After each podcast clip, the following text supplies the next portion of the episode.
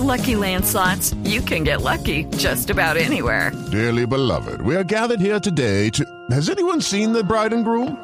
Sorry, sorry, we're here. We were getting lucky in the limo and we lost track of time. No, Lucky Land Casino, with cash prizes that add up quicker than a guest registry. In that case, I pronounce you lucky. Play for free at LuckyLandSlots.com. Daily bonuses are waiting. No purchase necessary. Void were prohibited by law. 18 plus. Terms and conditions apply. See website for details. Los personajes, las historias, las anécdotas, las confesiones, las noticias, todos los temas puestos sobre la mesa. Aquí comienza Mesa Blue. Presenta Vanessa de la Torre en Blue Radio y bluradio.com. La nueva alternativa.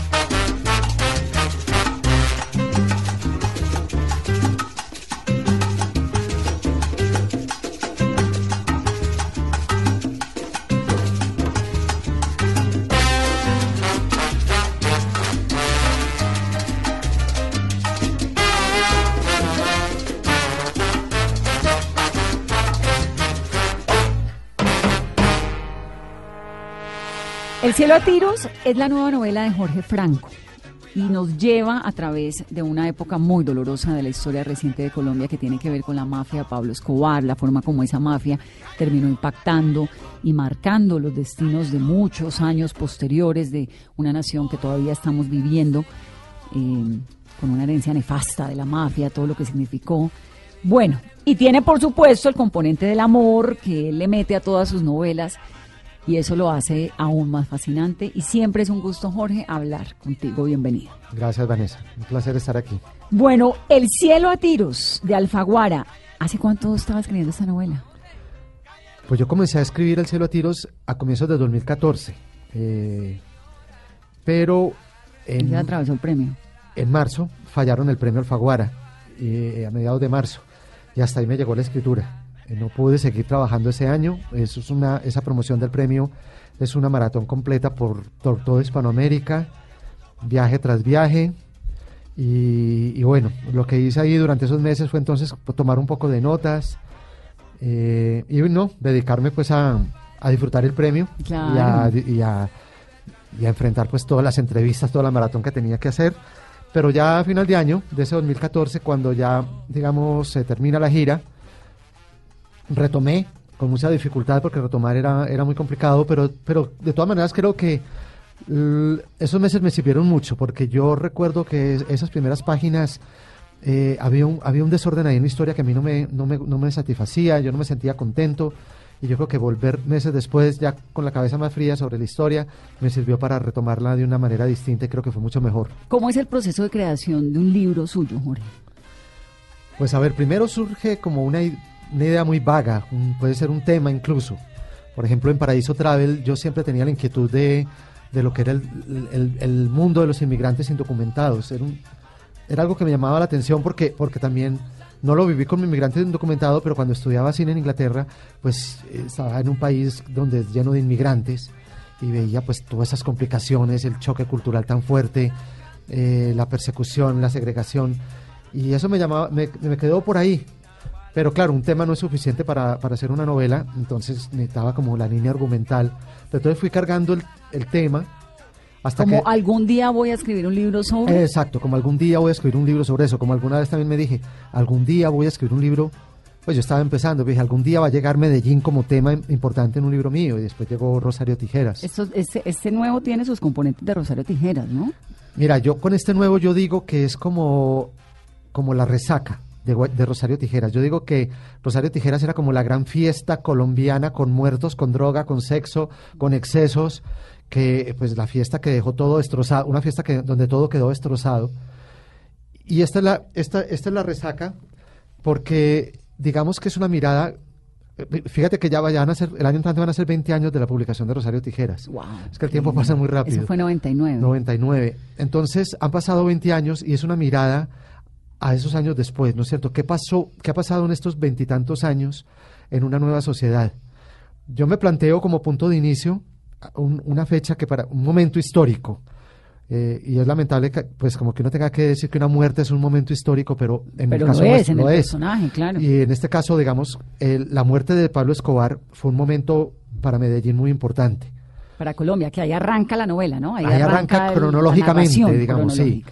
Eh, incluso, pues, eh, yo sé que a veces es complicado presentar como esta novela como una novela sobre narcotráfico, pero yo diría que más que sobre narcotráfico es, un- es sobre la, lo que dijiste al comienzo, es como la- el legado, ¿qué, qué quedó en estos años de Como esa... la herencia desgraciada. la herencia de desgraciada. Mm. Y cuando y digamos yo que soy yo que soy un eterno eh, visitante de Medellín, pues estoy vivo en Bogotá, pero estoy volviendo constantemente a Medellín, pues la la miro con a veces con pues siempre con cariño, pero a veces con con escepticismo, ¿no? Como decir, bueno, pero ha pasado tanto tiempo, esa fecha, ese momento histórico tan importante que fue una oportunidad histórica para la ciudad, para reinventarse, para hacer una autocrítica y comenzar de nuevo. Eh, ¿Qué ha pasado con todo eso? Yo creo que ha habido grandes cambios y cambios muy importantes en Medellín.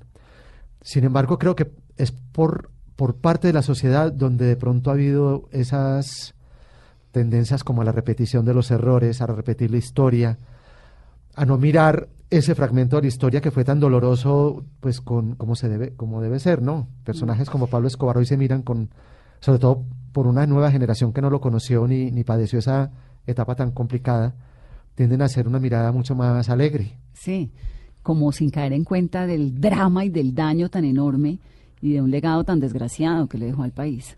que fue muy difícil superarlo, porque digamos, hoy en día pues viajamos con más tranquilidad los que tenemos pasaporte colombiano, pero en esos años era un estigma, No, pues. era una carga. Colombian cocaine de una en Sí, cualquier lugar del En mundo. cualquier lugar del mundo y la mirada así rara en los aeropuertos y a veces la- eh, la se, se te separaban pues para hacer la requisa y, y- y mucho más, pues digamos, era, era, es que se trató de volver a reconstruir una ciudad eh, que, que estaba en, las ruinas, porque, porque de, de Medellín de los años 80 no había nada, pues no había un norte.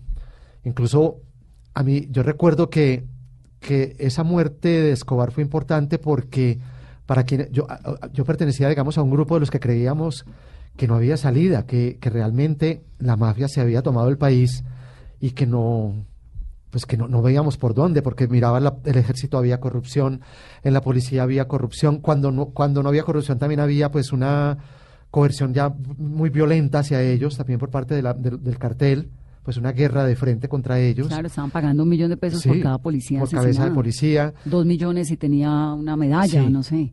Pero entonces de pronto cuando uno ve que el enemigo es derrotable, ahí, ahí todos nos quedamos, yo creo que todos nos miramos perplejos. Yo lo planteo incluso ahí en la novela, porque eh, yo creo que quienes, quienes por lo menos éramos de Medellín y, nos- y en el momento en que supimos de, de esa muerte de Pablo Escobar, yo creo que todos recordamos qué estábamos haciendo en ese momento.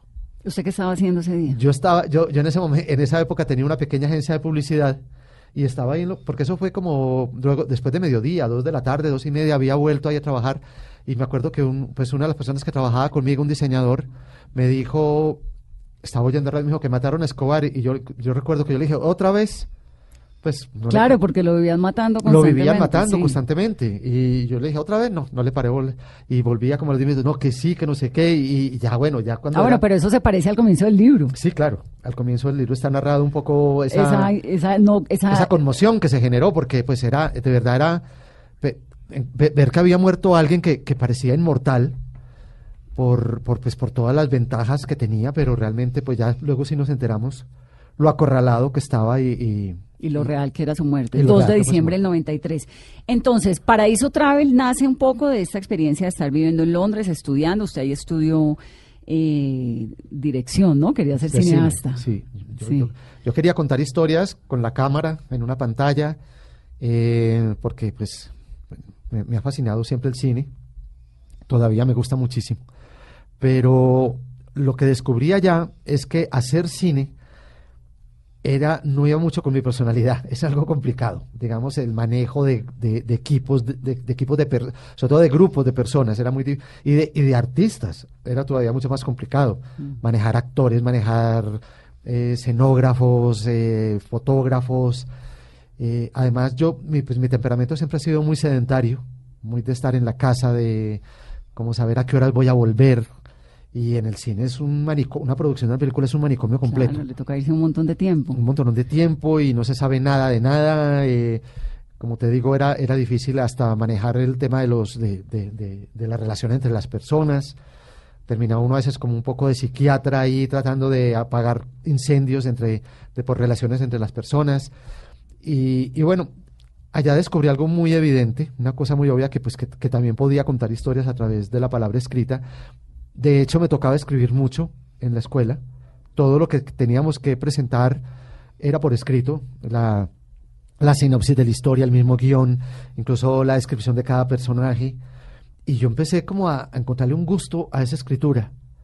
Y tenía lo que yo considero que tal vez es el único requisito para ser escritor, que es ser- había, eh, eh, había sido muy buen lector hasta el momento. Claro. Siempre había Sí, leído sí, muchísimo. Si no se lee, no se escribe.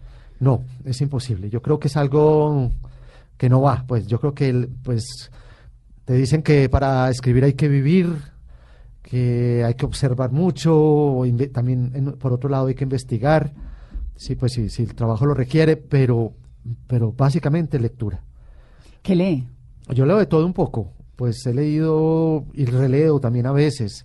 Siempre conservo como una gran frustración porque pues es mucho lo que hay pendiente por, para leer. No, es que no alcanza nunca el tiempo, ni la vida, ni nada. No alcanza porque la Sí. lectura es un hábito lento, pues la lectura no es como una película que se despacha en dos horas O una serie de Netflix. o una serie que de pronto pues todo un domingo se puede uno hasta echar varias temporadas, pero la lectura es lenta y además es rico leer despacio. A mí me gusta leer despacio porque es como parte del goce de la lectura. Pero lee ficción, lee novela, lee... Leo ficción ¿Qué y a veces no ficción, a veces no ficción, eh, depende depende de los libros, de, de- de- de lo que también de lo que está escribiendo.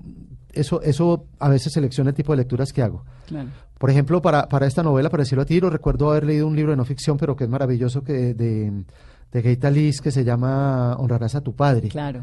Porque, claro, era, era pues como todo el comportamiento de, las de la mafia italiana en Nueva York, la mafia de familia. Mm, Él tiene Eh, unos libros maravillosos. es Bueno, unos libros maravillosos. o sea, estoy ahorita leyéndome eh, la del prójimo, honra- la mujer del prójimo, la Ah, mujer sí. de tu prójimo, de Greta Lewis, que habla también sobre, pues es que se mete como en esas pasiones humanas, Sí, todas claro. desgarradas, ¿no? Tiene una historia maravillosa de Frank Sinatra el día que le dio gripa. Esa es una muy buena. crónica buenísima. Y, el, y, el, y está, hay uno reciente, el hotel, el Motel Boyer, que, que- Hotel Boyer, no me acuerdo cómo se llama, es muy bueno también. no Hicieron un documental, pero mucho, el libro es fabuloso. Ah, Entonces cogió ese un poco como para mirar. como una guía, sí. Entonces, por eso, a veces me meto en no ficción porque me, me interesa de pronto, pues, como ciertos temas específicos para que me puedan ayudar en la escritura de un libro. Y, y- Y pero leo de todo, pues leo cuento, eh, pues más, más, más que todo narrativa, cuento, novela, novela leo muchísimo. Y ¿Qué escritor le gusta? Muchísimos, muchísimos. En, a mí me gusta mucho la literatura norteamericana. Me parece que, pues, que es una, una, una, una, literatura con mucha potencia, muy variada. eh, de la yo creo que se puede aprender mucho de esa literatura. Capote, por ejemplo, es Truman un Capote, eso estaba Sí, pensando. es un- es- para mí es pues, uno de los grandes genios de la literatura, que también él tiene pues como ese, ese matrimonio con el periodismo en, en- en algunos de sus libros. Yo recuerdo, por ejemplo, pues cuando decía que se puede aprender mucho, es que alguna vez leyendo en, creo que era en Música para Camaleones de Capote, hay un perfil que hace de Marilyn Monroe que es, es, es impresionante. Es, es, primero porque es lo más distinto a todo lo que uno pueda leer sobre un perfil de un famoso, por ejemplo. Claro, ellos, él la conocía mucho, eran íntimos amigos, pero al mismo tiempo yo creo que esa amistad pues y esa intimidad eh, podía pues también ser un, alma, un arma de doble filo, pero lo hace de una manera muy bella. Eh, y está pues este, toda esta historia que ocurrió con, con la sangre fría. Claro, la familia de Kansas. Claro, que era una historia real y que él fue describiéndola casi que al- a- paralelamente a, lo- a los, a los hechos reales. Es impresionante Es cómo describe la sangre, la escena, ¿no? Todo Sí, eso. es un gran narrador. Pero bueno, los norteamericanos, me gustan también mucho los latinoamericanos, pues Vargas Llosa, García Márquez, los del boom sobre todo, Juan Carlos Sonetti, eh, Roberto Bolaño, pues ya es post-boom, Roberto Bolaño, eh, Tomás González de los colombianos me, me encanta. Tomás González es maravilloso, la uno como tiene estos cuentos que son irónicos, se lo goza uno, de una literatura risueña. Sí, y además es que maneja una tensión ahí como oculta en todas sus historias que, que la maneja muy bien, porque es una como una tensión subterránea en, en, en cada historia que, mane que, que, escribe Tomás González, es muy bueno. Bueno, entonces nace, lo que le iba a preguntar, es que me fui por otro tema. Entonces nace Rosario eh, Paraíso Travel en Londres mientras estaba estudiando con este tema de la migración. ¿Este nace en dónde? ¿Cuándo dice yo quiero escribir un libro sobre un montón de cosas, pero digamos que tiene esta línea de la herencia, de los hijos de la mafia? Pues nace, yo, de todas maneras, eh, los libros, ese nacimiento de un libro, pues son, son, son muy lentos, ¿no es cierto? No es que uno tenga el chispazo y realmente después aparezca el libro de una, de una manera muy rápida. Eh, digamos, yo recuerdo lo del mundo de los inmigrantes en Londres, pero yo vine a escribirlo muchos años después para Iso Travel. Yo creo que hablaba ahora de, de- mis constantes regresos a Medellín, es como esa, esa mirada que siempre hago cuando regreso.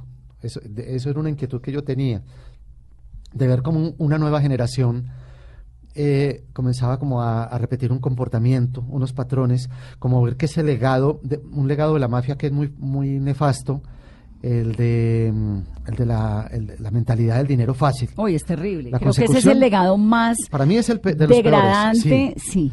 Es de los más Que además le cambió la, el, el modo de vida, de trabajo a una generación entera de colombianos, Claro. ¿no? Usted no necesita trabajar fresco, se hace plata fácil. Es que uno lo ve ahora, por ejemplo, que en esto que está tan, tan en boga ahora, que es el usted no sabe quién soy yo. A mí me parece que ese, usted no sabe quién soy yo es un, es un comportamiento mafioso. Totalmente total. mafioso. Pues el mafioso antes no decía que, no- quién- que usted no sabe quién soy yo porque ya uno le veía el arma en la cintura y ya sabía uno quién era él. Ahora se excusan en un supuesto prestigio para decir usted no sabe quién soy yo, pero es un comportamiento mafioso en pensar que yo tengo más poder que el otro porque, porque no sé, porque poseo esto, porque poseo aquello, o porque conozco a quién o conozco al otro. Pero eso es, e- eso es una mentalidad muy mafiosa que está enquistada y eso lo veía yo constantemente. Eh, esa, por ejemplo, esa celebración de la alborada que está a lo largo de todo el Expliquémosle a la gente qué es la alborada, porque lo que entiendo el cielo a tiros es que es la alborada, ¿no? El, es Sí, el es una 30 de metáfora, noviembre. pues, sí, exacto, el 30 de noviembre en Medellín en la noche comienza a botarse pólvora y llega- ya cuando son las 12 de la noche pues ya hay un clímax de la pólvora total que va hasta, hasta el amanecer. Eh, supuestamente eh, para la mayoría de las personas esto es la, la bienvenida a diciembre. ¿Pero eso es una fiesta o es qué? Es, eso es botar pólvora y tomar trago y, y buscar, la gente lo que hace también en Medellín, pues por su topografía, es también como buscar unos sitios altos para ir a mirar toda esa explosión de pólvora. Es muy irónico porque la pólvora está prohibida en Medellín. Claro. Eh, hay campañas muy fuertes contra la alborada por parte también de, de muchas de organizaciones y de la alcaldía, porque eso genera pues un desorden total, empezando por, por los protectores de los animales, porque eh, esto, esto genera un pánico en, en- en- los perros, en los gatos de las casas. El- a los animales del zoológico de Medellín les tienen que dar sedantes esa noche para No, pues, calmarlos. ¿Y esto ocurre en dónde? ¿La Comuna 13 o es No, en todo es en todo Medellín? Medellín, en todo Medellín. Desde Laureles hasta... Sí, desde el sur que uno ve desde, no sé, Envigado hasta Bello, pues de to- atravesando todo el valle. Y es una, es, es una, la verdad es que nunca en mi vida lo he visto y siempre escucho pues lo malo de la alborada, que son las noticias de los quemados, el exceso, la violencia, todo esto. ¿Tiene algún vínculo con, con el narcotráfico? Sí lo tiene, sí ¿Qué lo es tiene cuál? el origen. Yo no recuerdo bien la fecha, pero eso creo que fue como por ahí, dos- no sé, 2006 o tal vez un poco antes. Había, bueno, había una guerra, había una guerra de, de, de- de combos en Medellín. Un combo era liderado por, por Don Berna y otro combo creo que se llamaba Doble Cero. Eh, incluso ese Doble Cero era de una, como de una extracción paramilitar pues mucho más directa. Porque Don Berna, eh, Don Berna era de esos que se metieron al- al- al- a los procesos de, de para- del paramilitarismo, eh, pero venía más del narcotráfico. Pues él venía del, de- él venía del grupo de- del cartel de Medellín, de Escobar. Y parece que en medio de, ese, de, esa guerra entre combos, pues Don Berna había logrado como un doble triunfo, porque por un lado había logrado con el Estado un, un pacto, una reinserción, y al mismo tiempo mm, ya militarmente había doble- lo- logrado doblegar a doble cero, pues lo había, lo había aniquilado. Y su orden fue que ese 30 de diciembre, que era el momento pues que, que- que esto sucedió, el man- la orden era boten pólvora toda la noche. Y eso se quedó para la mayoría de las personas como una costumbre más bien de, de recibir la, la Navidad, de recibir a diciembre. ¿Y es en todos los estratos en Medellín? ¿O es algo más popular? Es más popular, es más popular, pero no es de extrañarse porque, digamos, yo, yo, yo que he estado allá mirándolo, de mirar de- que en el poblado también botan pólvora. Botan pólvora de, de los edificios lujosos, de Entonces, las terrazas. ahí con Don Berna y con Doble Cero se fortaleció, digamos, la tradición. ¿Pero de dónde viene? ¿Era antes existía? No, an- antes lo que había, digamos, la alborada eran esas eran unas fiestas totalmente diferentes, eran fiestas religiosas. Claro, que era lo de la Virgen, ¿no? Lo de la Virgen, que se hacía a la alborada. La alborada es el amanecer. ¿No es cierto? Que lo raro es que esta fiesta, bueno, no, no es tan raro porque dura hasta el amanecer, pero no comienza en el amanecer, porque antes estas fiestas de, de la Virgen en los pueblos, sí eran fiestas donde se madrugaba y sí se reci- digamos que la fiesta comenzaba con, con voladores. Pero con era el, el festivo anterior del Día de la Virgen, que es el 8 de diciembre, más o menos. ¿O siempre ha sido el 30 de noviembre? No, no, yo no, no. Lo del 30 de noviembre eh, Fue es- con esta- fue con esta cosa del, de, de Don Berna y Doble Cero. Jorge, entonces el cielo a tiros es eso. Pues mira, es que esto, la, la- la novela es la historia de un regreso, desde un, de un joven que es hijo de narcos y que ha tenido que cargar con esa historia toda su vida y que es, un, es realmente un peso. Pues eh, de alguna manera yo recuerdo cuando, yo- cuando en Medellín, años 80, todas esas dificultades después del, de, de- de- de esa Medellín violenta, había, pues, se, se conocía quiénes eran los narcos y se conocía quiénes eran los hijos de los narcos. Y, y yo los observaba con mucha curiosidad porque yo, yo, yo no sé, yo los miraba y veía en ellos, eh, yo, se les notaba ese, car- esa- ese peso que llevaban. Pero se les notaba historia. con angustia o se les notaba con orgullo. No, yo nunca lo noté, yo realmente nunca, en, lo- en las pocas veces que lo vi, nunca lo noté con orgullo, porque es que había, había, hay, hay los dos casos, están los narcos que se sentían, sí había hijos de narcos que se sentían orgullosos de, de lo que habían hecho sus padres y, y de alguna manera también ellos incursionaban en ese mundo y eran los herederos. Claro. ¿Y para hacer el libro habló con alguno de los hijos de narcos? Hablé con algunos, hablé con, con- eh, tuve un par de situaciones que pude, un par de citas que pude arreglar y hablé con, con, básicamente lo que me interesaba a mí eran los hijos que nunca quisieron seguir a sus padres en, el, en, en- en la mafia y que tuvieron que pues asumir las dificultades de ser hijo de un narco reconocido y que tenían pues puesto problemas en, en los colegios, en los aeropuertos, en, en todo, en la, en la misma sociedad. Pero también me, me me- pues, por lo que supe por ellos también era que la sociedad siempre ha jugado un papel de doble moral muy fuerte, en donde a veces los usaban porque necesitaban plata, porque necesitaban negocios, y pero, pero ya digamos de, eh, de puertas para afuera los señalaban y los rechazaban. ¿Me quiere contar con quiénes habló? ¿O Eh, prefiere guardarse el...? Es que no, no, no he pedido autorización, no les- no les he pedido como autorización, pero bueno, un- unos eran los hijos, los hijos de una persona que perteneció al cartel de Medellín y lo otro sí era un, era un, era un- eh, la otra era una hija de un, de un narcotraficante más anónimo, pero me interesaba también era porque el padre nunca apareció.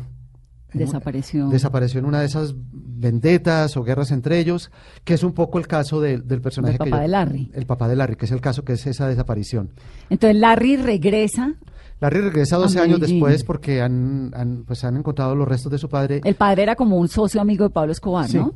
sí, Muy es un personaje No de vamos a dañar el libro. No, no, no. ¿Qué tal? Y es un personaje, de- es un- hay que advertir, es un personaje de ficción, pues no está, no está basado en ninguno en particular.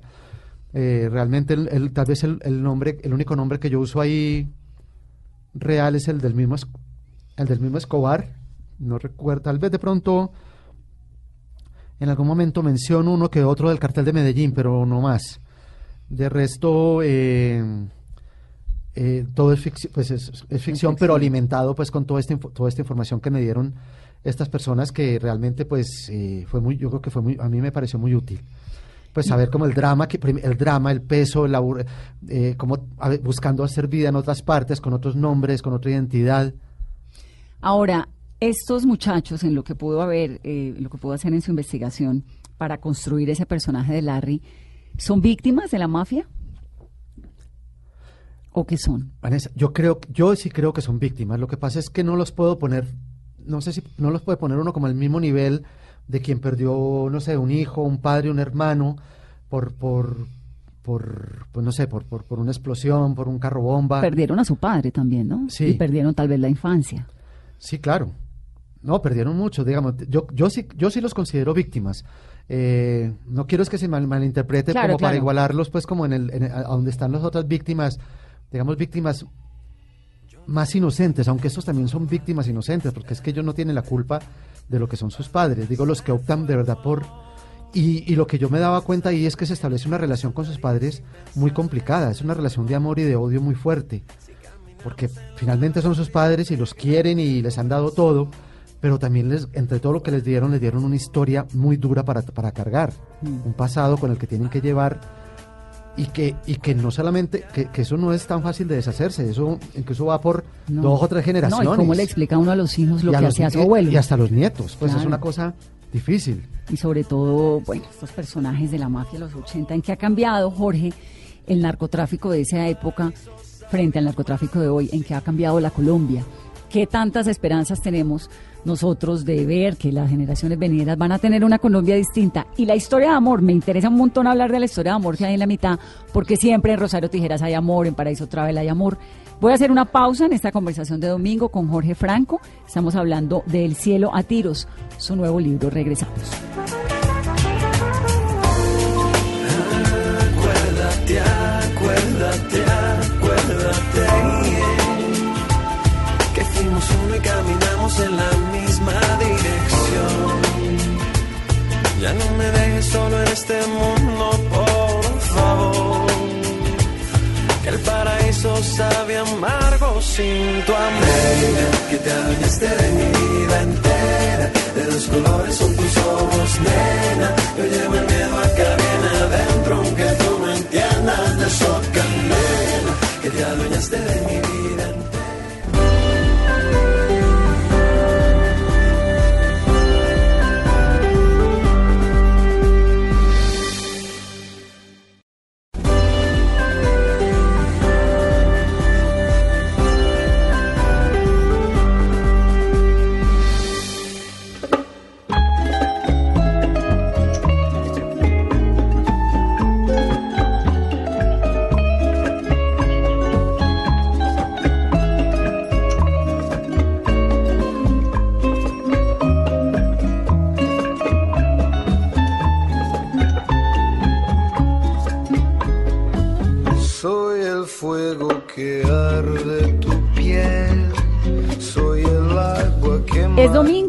Franco ha traído su libro El cielo a tiros y estamos hablando de esto, su nueva novela.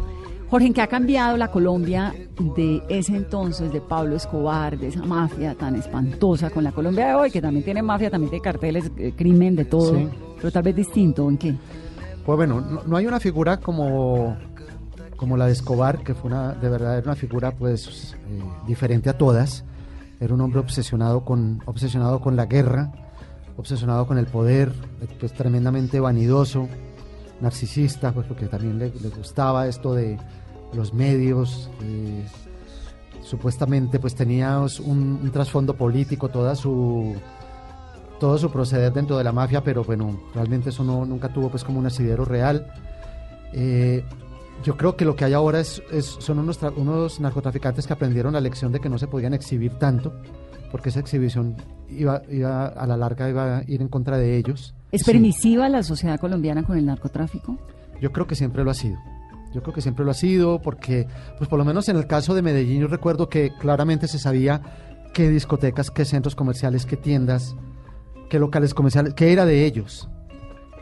Y allá, y allá, estaba, la- y allá estaba todo el mundo, y había fiestas y allá estaba todo el mundo. Y, y yo, yo creo que la, donde hay plata hay gente, pues hay, hay gente que está interesada en eso y en, en- en buscar beneficiarse, en hacer negocios, no sé, yo, yo Sí, es un país que no entiende, no, no, no, no tiene el concepto de sanción social, ¿no?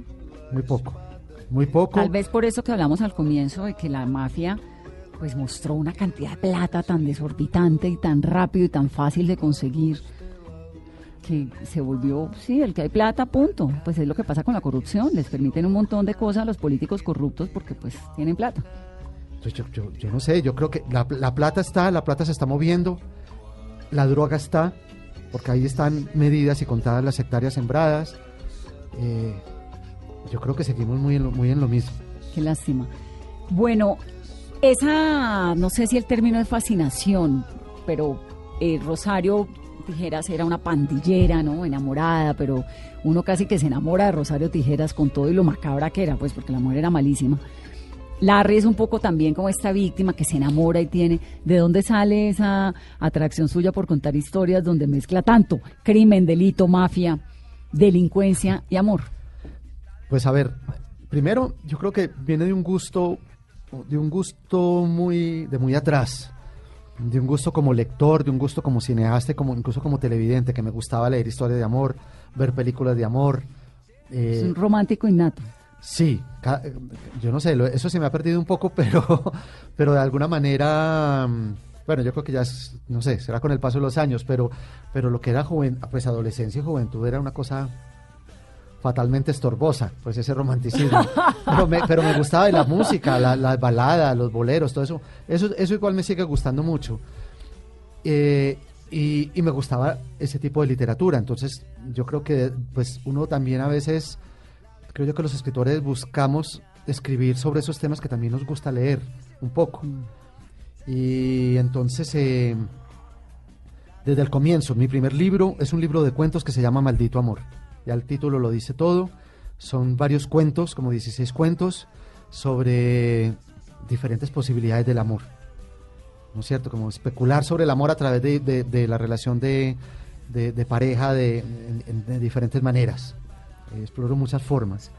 Y siempre fue así, porque además, no sé, cuando iba a contar un tema que tenía alguna connotación social muy fuerte en Colombia, pues yo sentía que al, al, incluirle una historia de amor me permitía un poco como, como, como equilibrar esa balanza, ¿no? De algo, de algo violento, algo fuerte, algo muy realista, porque cuando, cuando toco esos temas, pues la narración sí toca, tiene como unos, unos tonos muy realistas, pues esa historia de amor me permitía suavizar, como Le da uno aire, como aire. Exacto, a veces son como, digamos, en esta historia del cielo a tiros hay, un, hay, hay una línea, digamos, hay una línea de la, de la historia que pues que es la historia de amor. Y yo siento que esa, esa, esa línea es como una válvula de escape, como, como la olla a presión. Sí, como que uno puede parar y respirar ahí mientras respira un poco. Sí. eso me permite, es como una, también como un recurso narrativo, ¿no? Como para, para equilibrar y para Sí, para dar darle un respiro al lector. Además son unos amores así todos que agobian y, termina uno con dolor en el estómago, ¿no? Que son unos amores duros. Pues lo que pasa es que esos son los amores buenos de contar, digamos, los amores... Has visto que eso lo aprendí, lo aprendí yo pues ya luego, pero lo, que, es lo que tiene la literatura infantil. La literatura infantil siempre presenta el drama, el lío, el no, la literatura infantil es terrible, que sale el oso que se quiere comer a la abuela. Sí, exacto. O, la misma, por ejemplo, Blancanieves, entonces que es envenenada por su madrastra. Bueno, o la otra que duerme 100 años. También, pero entonces, ¿qué, el amor feliz qué es? ¿Es ese beso que despierta a Blancanieves o es el, beso que despierta a la, bella durmiente? ¿Y qué sigue de ahí? Y fueron felices, una sola frase. Ese amor no se cuenta en la, en la literatura. Ese amor, no sé, será el que se vive, pero en la, de la literatura se cuentan las complicaciones, los obstáculos, y es curiosamente lo que uno busca, lo que uno busca cuando está escribiendo una historia de estas es eso. A ver, ¿dónde, dónde lo enredo? ¿Dónde, dónde meto el obstáculo? ¿Dónde, dónde, complico esta relación para que tenga algún sentido ese final? Sí. ¿Qué novela de amor le gusta? Ah, a ver. Bueno, yo no sé si, si, si si llamarla una... No, yo creo que sí puede ser una historia de amor, porque es de una mujer enamorada, que es Madame Bovary, me parece ah, que es, buenísimo, es una historia eh, bellísima. Y, y, otra que me parece, pues, también alucinante es El amor en los tiempos del cólera. Es preciosa, ¿no? Es preciosa también. Sí. Pero fíjate que, por ejemplo, todo lo que tuvo que pasar para que estos personajes ya viejos tuvieron que pues, estar juntos. No sé cuántos años juntos ya. además, esa imagen final del amor en los tiempos del cólera, donde los dos, cada uno está más arrugado que el otro, lo deja uno como. Es, bueno, es una imagen cinematográfica. Eh, no sé si tan afortunadamente llevada al cine. Tal vez no, no lo fue, ¿no? No lo fue, yo no creo. Pues en comparación con la novela, que es Exacto. Ahora, hablando de Gabo, ya que estamos hablando de, de, del amor en los tiempos del cólera, Gabo en algún momento dijo de Jorge Franco, este es uno de los autores colombianos a quien me gustaría pasarle la antorcha. Es decir, lo puso a un nivel de Gabo, de él. ¿Eso fue cuándo y cómo? Oye, eso, eso, eso, bueno, cuando yo, yo recuerdo que yo estaba en México promocionando Paraíso Travel, eso fue como 2002, 2003 más o menos, y, y un productor de cine que, que, había trabajado algunas de sus películas, de estas adaptaciones de Gao, Jorge Sánchez, me dijo, Gabo te está leyendo. Estaba leyendo Paraíso Travel. Bueno, Qué nervios. no, pues para mí eso era ya todo. Era, para mí significaba todo. Yo no esperaba más. Y me puse muy feliz. Yo dije, bueno, no sé si le va a gustar, no le va a gustar, pero me está leyendo. Pues está tomando el trabajo de leerme. Dos días después recibo una llamada de, de- de la amiga que, que- que me reunió con este productor, que fue en su casa, y me dijo, mira, que, que Gabo te quiere invitar a su casa. Wow. Te quiere, te quiere conocer. Eh, eh, y me había citado entonces para un domingo. Eso, ella me habló un viernes, yo recuerdo que eso, yo estuve dos noches sin dormir, casi, casi sin comer, eh, angustiadísimo, yo no sabía pues ni, ni cómo saludarlo, ni cómo hablarle, eh, me daba hasta como pena porque decía, pues que es un domingo en su casa, pues no, pero bueno, fue muy bonito porque él mismo rompió el hielo, porque me- me- cuando me recibió recuerdo que tenía, llevaba una ruana colombiana, una colombiana, una ruana puesta, y de ahí sacó los, yo, yo le estiré el brazo para darle la mano y él sacó los dos brazos Y le dio un me- abrazo. y me jaló hacia él y me dio un abrazo muy fuerte. Y estuvimos hablando todo el, pues toda la tarde. ¿Y de me qué su- hablaron? hablamos pues, de libros, hablamos de un tema que nos gustaba, que era las adaptaciones de libros a, A películas. a películas, a películas. Y entonces por esa época creo que estaban, iban a hacer o estaban haciendo la, la película de Rosario Tijeras, también con un Es que las películas suyas, los libros suyos llevados al cine han sido muy bien hechos, muy afortunados. Sí. La última, la de Simón Brandt, que era Paraíso Travel. Paraíso Travel, es muy bien hecha. Quedó muy Y linda. la pelada es súper buena actriz y la música es maravillosa. Y Rosario también. Rosario también ¿no? quedó muy bien. Sí, y él me hablaba, hablamos algo de eso y después, bueno, después fuimos a la biblioteca de él para mostrarme pues cómo la tenía. pues, ¿Cómo era la biblioteca? No, pues era, era impecable. A mí me, lo que me llamó la atención en ese momento era el, el- orden. El orden era impresionante. Los libros perfectamente organizados. No recuerdo pues si en orden alfabético o por qué, pero era perfectamente organizados. Y pues eh, a mí me daba, me llamaba la atención porque era un, en- era, era el opuesto a lo que yo tenía. Mi biblioteca es un desorden. No tengo los libros ¿Después la arregló después de conocer esa o sigue igual? No, sigue igual. sigue igual. Lo que pasa es que después me enteré que él tenía una persona que iba todas las semanas, varias veces a la semana, a organizarle su biblioteca, a organizarle su escritorio, sus asistentes. Pues, sus- ¿Pero se volvió amigo de Gabo? pues amigo, amigo, no. Digamos que de ahí lo que. él- él- él- ahí, ahí viene lo de la frase. Él me invitó A Cuba. a Cuba, al taller, a la Escuela de San Antonio de los Baños de Cine, me dijo, te invito a que des conmigo un taller que se llama Como se cuenta un cuento. Yo sabía del taller porque eh, eh, años antes habían publicado, habían publicado unas memorias de ese taller, y precisamente uno de los libros se llama Como se cuenta un cuento, y es la experiencia de él con los estudiantes hablando hablando sobre historias, básicamente eso es lo que se hace, no se hace nada, realmente no hay nada teórico. Eh, él pregunta, la primera pregunta que hace es ¿quién tiene una historia? Incluso creo que así empieza el libro. Y, y alguien le- que, se, que logra vencer como el miedo, levanta la mano y dice, yo tengo una historia, él dice, cuéntala. Y empiezan a contarla oralmente. Y ahí es donde empieza él a hacer pausas, a preguntar, a, a ver por dónde va la historia, y esto por qué, y esa persona qué. Y a veces me chutaba a mí la pelota ahí como decir, bueno, y Jorge, ¿qué opina de tal Bueno, cosa? ¿qué tal el lujo? No, era una, un- claro que yo, yo sentía que tenía que estar era al frente, pues con los estudiantes, no al lado, porque yo estaba ahí embobado oyéndole pues sus consejos y, y- fue maravilloso. Y ahí recuerdo que una vez saliendo en, un- almuerzo, me presentó con otro de los fundadores de, la escuela, con Fernando Birri, que era un director de cine argentino. No sé si alguien, alguien alguna vez ha visto un viejo con unas alas muy enormes, un viejo con unas alas enormes, la, la adaptación al cine. Eh, el viejo con alas enormes es, es Birri, y él mismo la dirigió. Y, y él le, le dijo a Birri eso, le dijo, este es uno de los autores a que me gustaría pasarle la antorcha, pero yo no entendí que se refería a mí. Yo la verdad no me imaginé que estaba hablando de mí, pues es que era imposible como que... Increíble. que- Bueno, a esas alturas ya Gabo era Gabo. Ya Ya tenía sí, Nobel, ya no, era ya Gabo. todo, sí, pues. no. ¿Esto fue 2000 qué? como 2000, eso Hace no mucho. 2003, 2004, una cosa así, Sí. ¿no? Ya estaba. Y, y, y Birri, el, el director, me, me- recuerdo que me dio un codazo y me dijo, está hablando de vos, hombre, está hablando, te- se está refiriendo a ti. Y yo le dije, bueno, ya quedé yo con eso, pues que tocaba el cielo. Ahora, ¿qué le aprendió a Gabo? Mm, a ver, es, es difícil porque vamos como, pues yo, siempre he sentido que vamos como por caminos muy diferentes. Obviamente son caminos que se tomaron de una manera natural.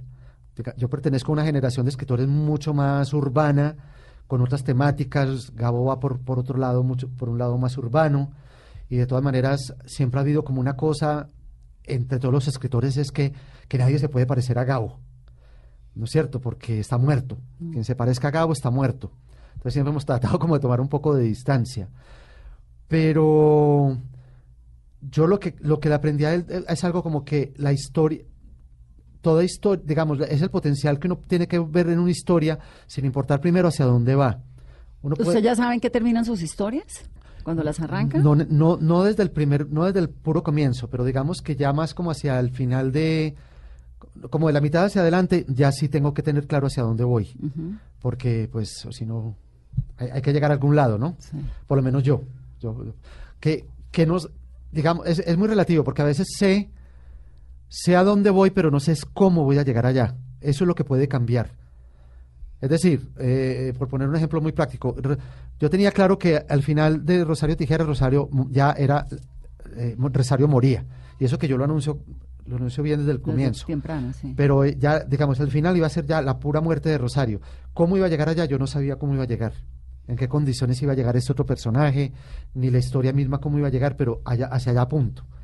Lo otro se va dando, poco a poco. Y con Gabo aprendió, me estaba contando, Sí, que no, que no primero que, necesariamente arranca uno sabiendo para dónde va. que no sabiendo para dónde va, pero que también, que lo importante es, que lo importante es como que los giros que pueda, las posibilidades que tenga cada historia, los giros que pueda tener, eh, la importancia, por ejemplo, en los personajes, eh, que hay historias que se pueden contar sin, sin un argumento muy fuerte, pero que si tiene, si tiene personajes sólidos, los las historias Buenas. aguantan, aguantan perfectamente. Esta historia es, de, es, de- es como de película, ¿no? Pues Vanessa, yo nunca las veo como de película, pero siempre me sorprenden a mí con, con, con- con propuestas para adaptaciones. Eh, no sé, yo pienso que la sola, la sola puesta en escena de la alborada debe ser Ya una es escena, cinematográfica. pero es difícil. Claro que hoy en día, pues no sé, hoy en día con tantos efectos especiales, Bueno, si lo llevan a uno a la luna y lo traen. sí, ¿no? exacto, se, puede, se podría hacer. Ahora, pero- Jorge, ¿usted qué tanto participa en la adaptación cinematográfica de sus libros? ¿Qué tanto ha participado? Pues yo procuro participar poco. Yo, yo prefiero como mantener una distancia. Siento que, que una cosa es la historia en el libro, otra cosa va a ser la historia en la película y que yo no puedo pretender pues la, la total fidelidad. Digamos, lo que yo busco siempre es que haya un... que, compartamos la esencia de la historia. ¿Y eso lo hace conversando con el director? Sí, o- con director y productores. Es decir, cuando, por ejemplo, lo que sea, para mí, para mí, Rosario Tijeras, que fue adaptada, es ante todo una historia de amor. Más, más que una historia sobre Medellín de los años 80 o más que el sicariato, lo que quieran decir, para mí es una historia de amor. Eh, entonces, mientras ellos quieran hacer eso, yo me siento plenamente feliz. Ellos me dijeron, "Nosotros- para nosotros es una historia de amor también, y así la queremos plantear. Dije, "Ah, ¿Y usted en qué momento ve la película? Depende. eh, digamos, en el caso de Rosario Tijeras participé mucho más. Ellos me mostraban mucho lo que a veces lo que filmaban en el día o y eso que solamente, digamos, al rodaje solamente fui una vez. Un día, me acuerdo, fue un Viernes Santo en Medellín, en, en- en- en las afueras de Medellín y fui a ese rodaje, no más, solo un día. Por eso es que yo precisamente yo creo que uno uno puede uno puede estorbar. Obviamente, estorba. Sí, yo creo que uno estorba. No uno- lo dude. Sí, y, o uno puede, digamos, poner nervioso, no sé, o que se puso nervioso el actor o la actriz. Yo me acuerdo que a mí, me, me- me por ejemplo, Simón Brand me invitó mucho a los casting. Ah, bueno, claro, para los Y yo personajes. decía, no, Simón, no puede, y él, me- él pedía que yo estuviera ahí. Pero... Simón fue paraíso, Travel. Sí, para eso Travel. Y recuerdo que, recuerdo que una actriz, una actriz entró y me vio y me dijo, ah, hay presión. ¿no? Cuando me vio a mí. claro, yo no quería eso, pero, pero, pero bueno, son cosas que ellos, ellos han, ellos han querido. En Paraíso Travel participé un poco más también, porque fui co-guionista. Claro. Entonces ahí sí. Pero en las adaptaciones a televisión sí he tomado mucha más distancia. Porque ya, pues cuando te dicen que la historia la van a hacer en 60, 80 capítulos, de, pues van a toca, tomar. toca soltar, eso sí. Sí, ¿no? toca soltar mucho. Jorge, muchos temas. Siempre hablar con usted es una dicha porque se queda uno con una lista de un montón de temas pendientes, lo cual es maravilloso porque haremos muchas más entrevistas, espero. El cielo a tiros está ya en las librerías. Tantos años, tanto tiempo para que todo siga igual o peor. Una reina de belleza que envejece, un hermano que se refugia en una finca que ha convertido en su pequeño reino. Una ciudad que repite su historia, un país inviable que marcha hacia atrás, un planeta de odio y de guerras. ¿Es un país inviable Colombia? que marcha hacia atrás? Ay, Vanessa, qué pregunta tan complicada, pero yo, yo no sé, yo, yo, yo sí soy, yo, digamos que en los últimos años sí me, he desencantado bastante de las posibilidades del país, ¿no es cierto? Eh, digamos, no hemos podido superar esto del narcotráfico, creo que no se ha podido superar. Tenemos un país mm, mucho más dividido, yo no lo conocía ni tan dividido ni tan polarizado, nunca me tocó antes, pues yo no viví la, la violencia entre liberales y conservadores, eh, que sé que fue muy cruenta, pero pero ahora hay un país de, de, yo digo ahí, es un país de odios, pues es un país donde nos estamos odiando y donde uno, cualquier cosa que uno opine en las redes sociales, siempre va a encontrar una respuesta en algún momento dado que, que va a envenenar ese comentario. Pero también hay un montón que lo, que Claro. lo embellecen. Sí, también, ¿No? pero digo, pero hay, hay, hay división, hay, hay, hay polarización. Eh, ve uno como que, no sé, como que la desigualdad social no tiene todavía como una salida. Eh, yo no sé, yo, yo, yo, yo veo que el país todavía sigue muy encerrado en, en, en cu- en- en problemas que no ha logrado resolver. Resolver. Eh, sin embargo, y esto me ha costado también, mucha, mu- decir esto también me ha costado pues como muchos problemas, siempre como con cada gobierno, a veces como que digo, soy optimista, digo, pues hay, algo tiene que cambiar, algo tiene que haber. Y en este, digamos, ahora veo como por lo menos como unos, un, un afán del presidente de, de- de- de- juntarnos, de unirnos. Yo creo que esa es la tarea más difícil que va a tener y puede que no la va a, yo creo que no la va a lograr. Pero pareciera que lo está tratando, ¿no? Lo está tratando Sí. y a lo mejor va a lograr otras muchas cosas que prometió en la campaña, pero yo creo que la más difícil va a ser la de unirnos. Pues ojalá que le vaya bien, lleva menos de, Ya, de sí. dos meses, como el beneficio de la duda. Jorge, gracias por esta conversación, qué dicha tenerlo siempre. No, Vanessa, muchas gracias por esta invitación. Ahí, ahí está el libro, pues para todos los lectores. Es una historia más sobre esta Colombia compleja, pero también, también tan llena de historias. Eso es, es contradictorio porque pues a mí me, todo esto me duele, pero al mismo tiempo es un, es, un, es un país que me está confrontando constantemente y me está regalando historias para contar. Y De esta es una más. Y afortunadamente usted está para contarlas. El cielo a tiros. Soy Vanessa de la Torre, esto es Mesa Blue. Que terminen de tener un maravilloso domingo, mucha música y mucha literatura. por aquel que le decía que era su amor y su locura. Pero en todo este pasaje de la vida ha sabido mantenerse con decencia. Aunque muchos habladores la confundan, aunque muchos traten de inventar con ella, aunque muchos traten de inventar con ella.